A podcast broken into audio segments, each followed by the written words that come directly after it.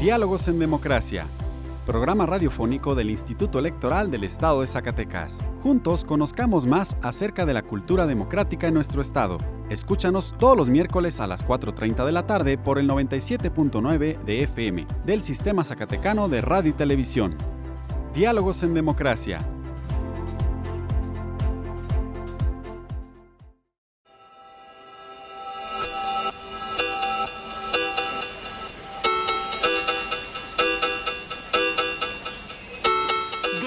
En Democracia.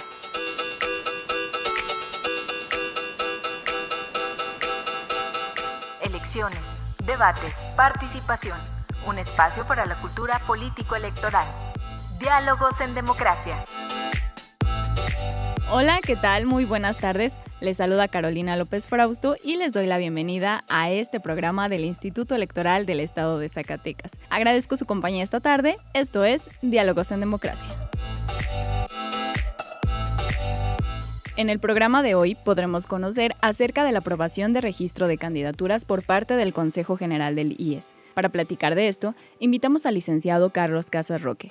Él es consejero electoral del Instituto Electoral del Estado de Zacatecas y presidente de las Comisiones Unidas de Capacitación y Organización Electoral.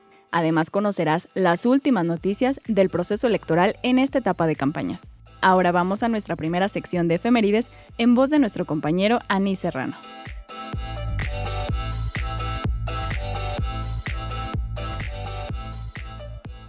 Diálogos en Democracia.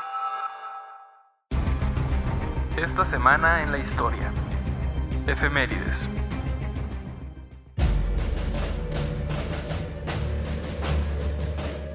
Abril 6 de 1990. Se reforma y adiciona la Constitución en materia electoral. Abril 7 de 1915. Francisco Villa sufre su primera derrota en el curso de las batallas de Celaya. Abril 8 de 1811. Félix María Calleja informa de la captura de los caudillos insurgentes. Abril 9 de 1862. Francia, Inglaterra y España declaran rota la Triple Alianza o Alianza Tripartita en Orizaba, Veracruz. Abril 10 de 1919. Emiliano Zapata es asesinado por Jesús Guajardo en la hacienda de Chinameca. Abril 11 de 1861. Muere González Bocanegra Francisco en la Ciudad de México. Diálogos en Democracia. Y bueno, ya nos encontramos en la sección de entrevistas y el día de hoy nos acompaña el licenciado Carlos Casas Roque. Él es consejero electoral y presidente de las Comisiones Unidas de Capacitación y Organización Electoral. Muy buenas tardes, consejero. Muy buenas tardes, Carolina. Muchas gracias por la invitación. Bueno, pues hace unos días el Consejo General del Instituto Electoral del Estado de Zacatecas aprobó el registro de candidaturas y bueno, ya han iniciado el 4 de abril las campañas electorales, pero hay diversos aspectos interesantes en torno a esta temática que quisiera que quisiéramos que usted nos platicara. Para empezar, licenciado Carlos Casas, ¿cuántos cargos de elección popular están en disputa en este proceso electoral? Bien, mira, eh, en este proceso electoral podemos mencionar que en el caso de la elección local es una elección total. ¿Qué significa esto? Que el próximo 6 de junio los ciudadanos van a elegir desde gobernador del estado a los 30 diputados del Congreso del Estado. Mm, son 18 por el principio de mayoría relativa y 12 por el principio de representación proporcional, pero también van a elegir a la integración de los 58 ayuntamientos del Estado.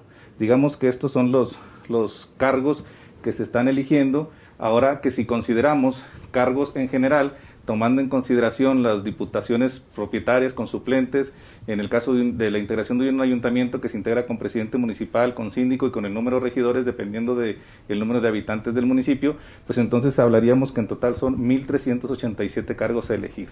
Pero, eh, aparte de esto, quiero mencionar, dijiste algo muy importante, el término de los registros.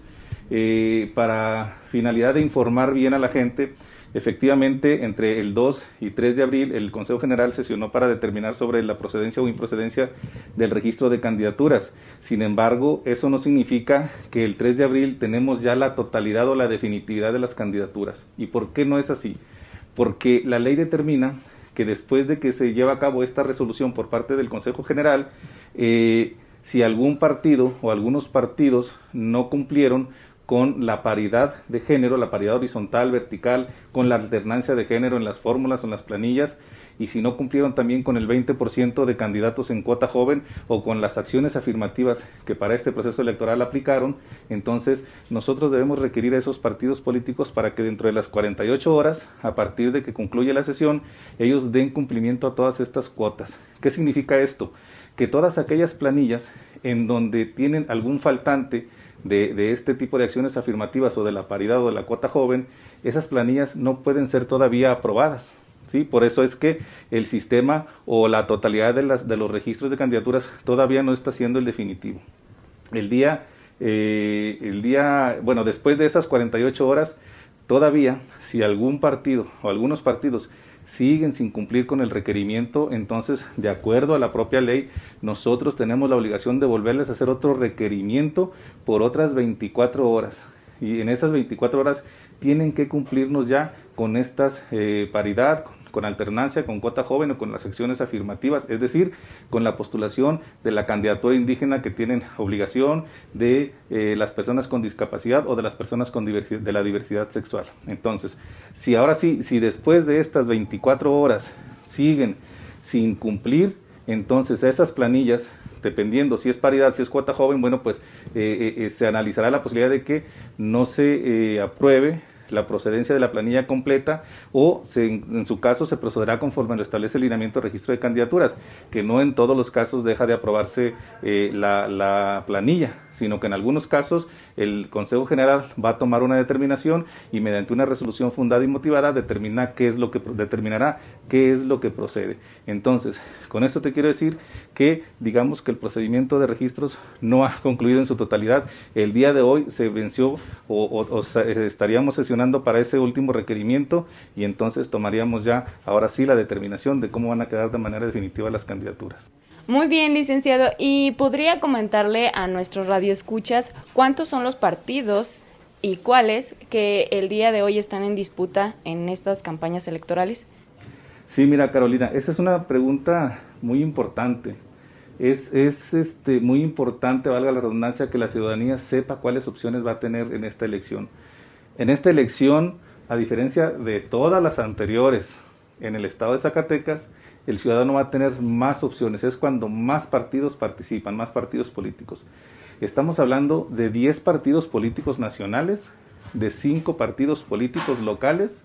En los 10 partidos políticos nacionales, pues si quieres que te los menciones, son el PAN, PRI, PRD, eh, Partido Verde Ecologista de México, el PT, Movimiento Ciudadano, Morena, y luego de ahí vienen tres partidos políticos nacionales de nueva creación, que es el Partido Encuentro Solidario, Fuerza por México y Redes Sociales Progresistas. Estos son los 10 partidos políticos nacionales y en la entidad, como partidos políticos locales, tenemos 5. Entonces estamos hablando de 15 partidos políticos.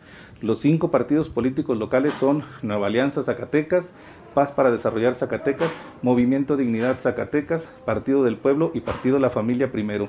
Esos son los cinco partidos políticos locales. Pero te menciono que no solamente esas 15 opciones van a ser para la ciudadanía. Aquí en el estado de Zacatecas tuvimos el registro exitoso en este momento de tres candidaturas independientes. Tenemos a una candidata que va de manera independiente para diputada en el Distrito 4 de Guadalupe tenemos también a dos candidatos independientes, uno para el Ayuntamiento de Guadalupe y otro para el Ayuntamiento de Luis Moya. Es decir, 15 partidos políticos, tres candidaturas independientes. Y aparte de todo eso, tenemos también otra forma de votar, que son las coaliciones. En el estado de Zacatecas, para este proceso electoral, hay dos coaliciones. La primera es Va por Zacatecas, integrada por el Partido Acción Nacional, por el PRD y por el PRI. Eh, en el caso de la otra coalición, que es Juntos Haremos Historia por Zacatecas, eh, está conformado por Morena, por el PT, por el Verde Ecologista de México y por Nueva Alianza Zacatecas. Esas son las dos coaliciones que hay en la entidad y son todas las opciones que va a tener la ciudadanía para este próximo día 6 de junio. Bien, mencionaba las coaliciones, pero ¿podría platicarnos o explicarnos exactamente qué es una coalición? Sí, mira, eh, las coaliciones o la coalición es la unión de dos o más partidos políticos exclusivamente para fines electorales. ¿Qué significa esto? Que cuando inicia un proceso electoral, los partidos políticos tienen derecho a coaligarse para eh, postular en una elección a los mismos candidatos de manera conjunta igual, como es una coalición, estos mismos candidatos van eh, presentando o difundiendo la misma plataforma electoral en coalición, siendo dos o tres partidos políticos o cuatro. En el caso de Zacatecas, como lo mencioné, tenemos una con tres partidos y una con cuatro partidos. Entonces, la, idea es que postulen a un mismo candidato varios partidos juntos, ya sea en el caso de Zacatecas, de esta elección en lo particular, las dos coaliciones postulan al mismo candidato y a la misma candidata a gobernador y gobernadora. Entonces, eso, para eso es lo que es que sirven las coaliciones exclusivamente para eh, eh, los tiempos electorales. Y estas coaliciones, para conformarse, bueno, pues un requisito fundamental es que eh, soliciten al Instituto Electoral del Estado, al Consejo General, que les autorice un convenio de coalición. ¿sí? Estos convenios de coalición obviamente fueron aprobados y en esos convenios de coalición ellos establecen cuáles son los derechos y obligaciones de todos los partidos que integran dicha coalición. Licenciado, hasta el día de hoy, ¿cuántas candidaturas quedaron registradas? Y si hay un requisito mínimo de registros que deben de cumplir los partidos políticos. Pues mira, eh, hasta el día de hoy es todavía un poco incierto el decirte cuántas candidaturas quedaron registradas.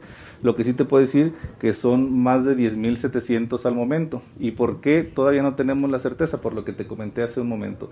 El día de hoy estamos tomando apenas la última determinación de cumplimiento o incumplimiento del último requerimiento de 24 horas. Entonces, una vez que ya se toma esa, esa determinación final, que es la última, entonces ahora sí procedemos a eh, ingresar al sistema las candidaturas o las planillas que ya tuvieron, cumplieron con la cuota joven, con la alternancia, con alguna acción afirmativa o con la paridad. Entonces ahora sí, esas que no habían sido registradas, las más, más bien no, no que no hayan sido registradas, sino que no habían sido aprobadas, entonces las aprobamos, se ingresan al sistema y hasta que terminemos de hacer toda esa relación, es entonces que vamos a poder tener el número definitivo de candidaturas. Pero al momento van más de 10.700. Y te comento que una vez que el Consejo General tome esta última resolución o este último acuerdo de cumplimiento o incumplimiento de las, de las acciones afirmativas y paridad y cuota joven, entonces ahora sí, tenemos la definitiva de las candidaturas y te comento que debemos publicarlas en el diario oficial órgano del gobierno del estado de Zacatecas como las candidaturas definitivamente registradas. Una vez iniciadas las campañas, ¿es posible que se den sustituciones? Sí, sí es posible. Eh, de hecho, eh, parte importante del inicio de las campañas eh, pues es, una, una, de las partes más importantes en la continuación de los registros de candidaturas que si bien ya concluyeron en su parte inicial pero sigue habiendo sustituciones. Entonces a partir de que iniciaron las campañas electorales que fue el día 4 de abril y hasta el 21 de mayo los partidos políticos, candidaturas independientes y coaliciones pueden seguir haciendo sustituciones, pero con la salvedad de que únicamente dentro de ese término vamos nosotros a aceptar sustituciones por renuncia. ¿Qué significa esto?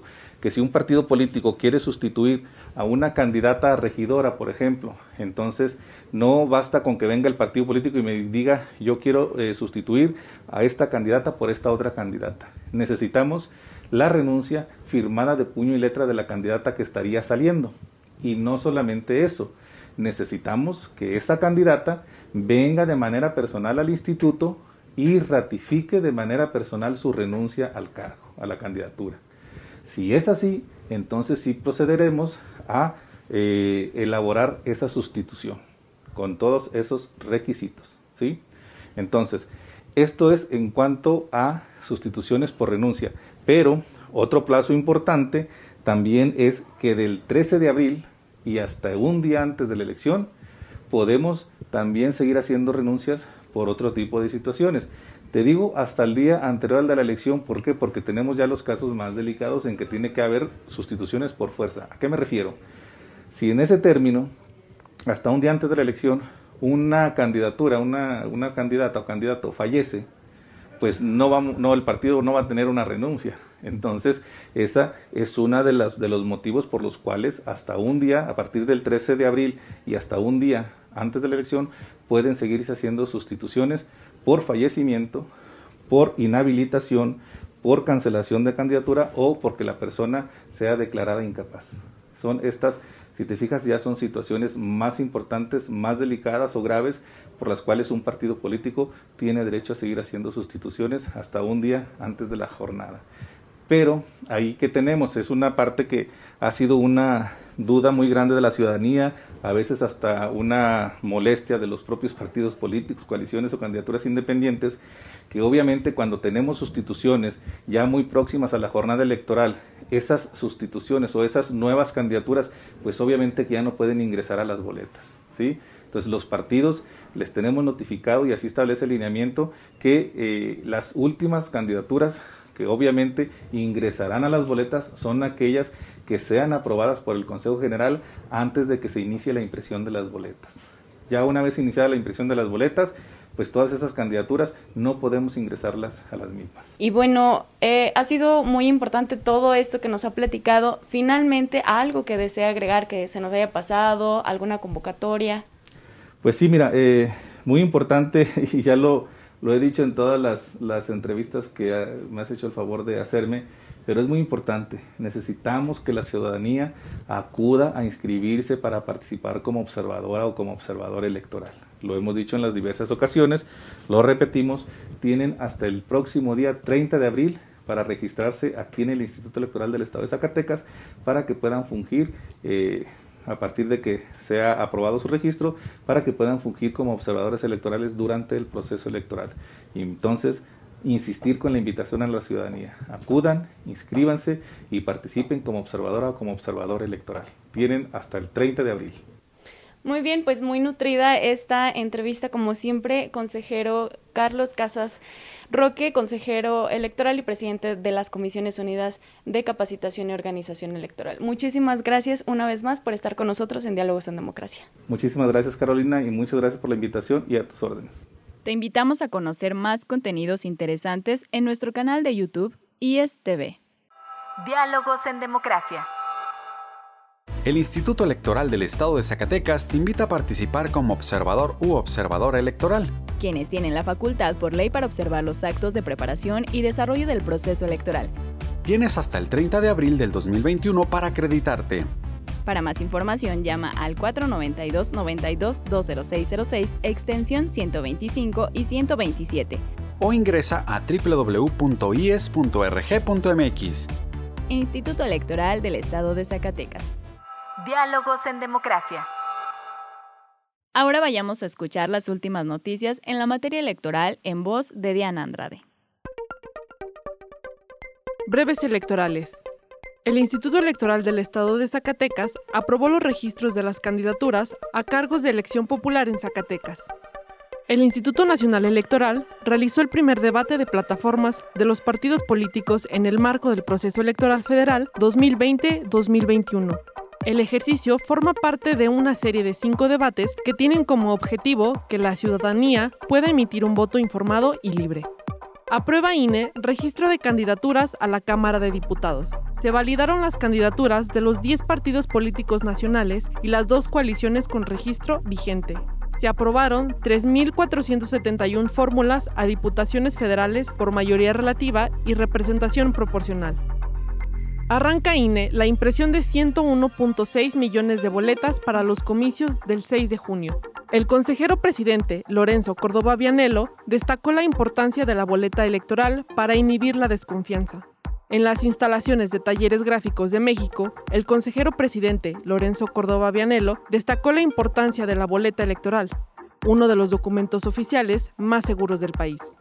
Si perdiste tu credencial, puedes obtener una reimpresión con los mismos datos. Solo se atenderá con cita. Tienes hasta el 25 de mayo. Haz tu cita en www.ine.mx.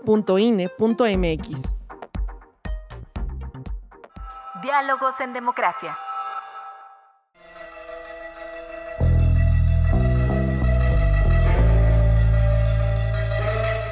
Buenas tardes. Hoy quiero hablarles acerca del libro Retorno de las Estrellas del escritor Stanislaw Lem. La novela cuenta la historia de Hal Brecht, un astronauta que regresa a la Tierra después de haber pasado 10 años explorando el espacio exterior. Al regresar a su planeta, Hal debe afrontar una realidad para la cual él ya estaba advertido, aunque de ningún modo se habría podido preparar. En cumplimiento con la teoría de la relatividad, en la Tierra han pasado 127 años desde su partida, y el mundo, como lo conoce, ha cambiado por completo. Las nuevas costumbres y el desdén de las nuevas generaciones por los viejos hábitos convierten a Hal en un anacronismo viviente, un salvaje primitivo a la vista de los demás, pues él no se ha sometido al procedimiento por el que pasan todos los humanos momentos después de nacer para despojarlos de sus instintos asesinos, la vetrización. Este proceso obtiene los mismos resultados que la terapia ludovico de la naranja mecánica, pero con métodos diferentes. El chiste es que el individuo es condicionado para rechazar de forma irremediable las intenciones de matar o dañar físicamente a alguien más. Es por esto que para los demás Hal es una especie de bestia salvaje, no porque él sea un homicida, sino porque tiene la capacidad de serlo. Y por si eso no fuera suficiente, esta nueva sociedad castrada ha perdido el interés en la exploración espacial, por lo que los descubrimientos obtenidos por Hal y su tripulación se vuelven trágicamente irrelevantes. Resignado a esta nueva realidad, nuestro protagonista completa su exilio temporal y cultural yendo a vivir a una residencia alejada de las grandes ciudades. Ahí conoce y se casa con Eri, una chica local, por medio de la cual Hal aprende a ver con mayor simpatía a este nuevo mundo, su aceptación se vuelve total cuando, al ser invitado por sus colegas astronautas a participar en una nueva misión, él la rehúsa para vivir una vida tranquila con su nueva esposa. La ciencia ficción, la buena ciencia ficción, es la que toma elementos que conforman a la naturaleza humana y los saca del espectro normal de nuestra realidad cotidiana colocándolos en entornos plausibles, verosímiles, anclados en las infinitas posibilidades que nos ofrecen la ciencia y la tecnología. De esta forma la condición humana es puesta a prueba y tenemos la oportunidad de saber cómo somos y por qué somos así. Retorno de las Estrellas nos muestra un futuro en el que la violencia es una cosa del pasado. La tecnología ha llegado a un punto en el que los accidentes fatales son sucesos extraordinarios y la sociedad goza de un paraíso libre de riesgos. Utopía, sí, pero a costa del espíritu emprendedor de los seres humanos la civilización humana encuentra la motivación necesaria para progresar gracias a los conflictos. Esto no debe ser visto como una justificación para la guerra.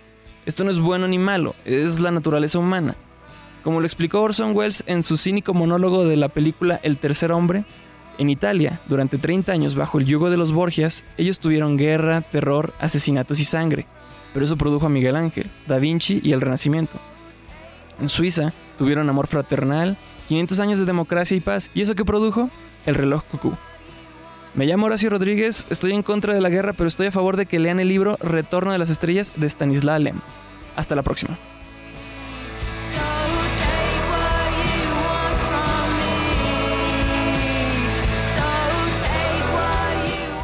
Puedes encontrar este y programas anteriores de Diálogos en Democracia, así como cápsulas históricas y otros contenidos en nuestro podcast Radio IES en Spotify.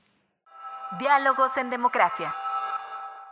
El proceso electoral en Zacatecas está en marcha. Este año se renovarán la gubernatura, los 58 ayuntamientos y la integración de la legislatura del Estado. La organización de las elecciones es posible gracias a la participación de ciudadanas y ciudadanos como tú al integrar los consejos electorales, como observadores electorales y como funcionarias y funcionarios de casilla. El domingo 6 de junio, la elección está en tus manos. Instituto Electoral del Estado de Zacatecas. Diálogos en democracia.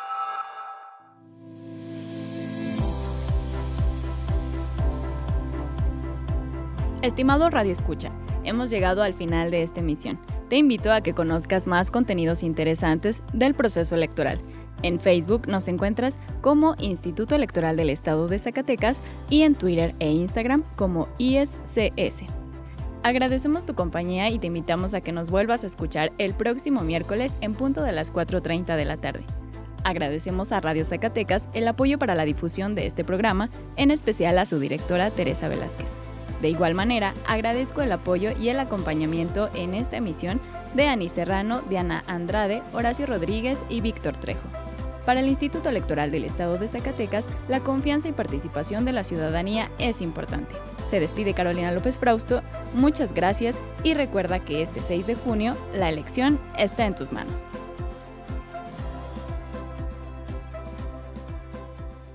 Programa producido por el Instituto Electoral del Estado de Zacatecas.